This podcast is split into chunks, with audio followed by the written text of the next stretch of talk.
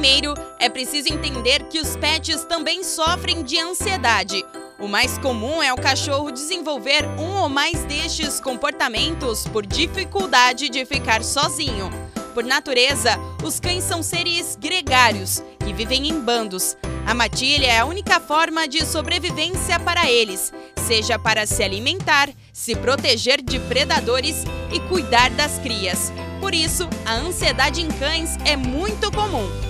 Trata-se de uma dificuldade do peludo que fica frustrado quando não recebe a atenção necessária, seja a falta de um carinho, uma brincadeira ou um passeio. Então, o que fazer para diminuir a ansiedade do cão?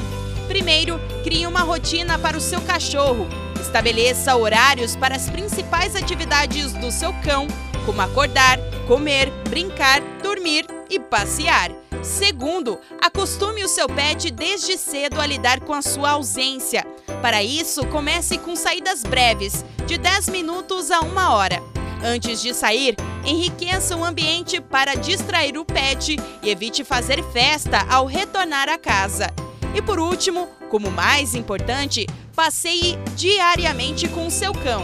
Os passeios na coleira são uma das melhores maneiras de gastar a energia do seu amigo.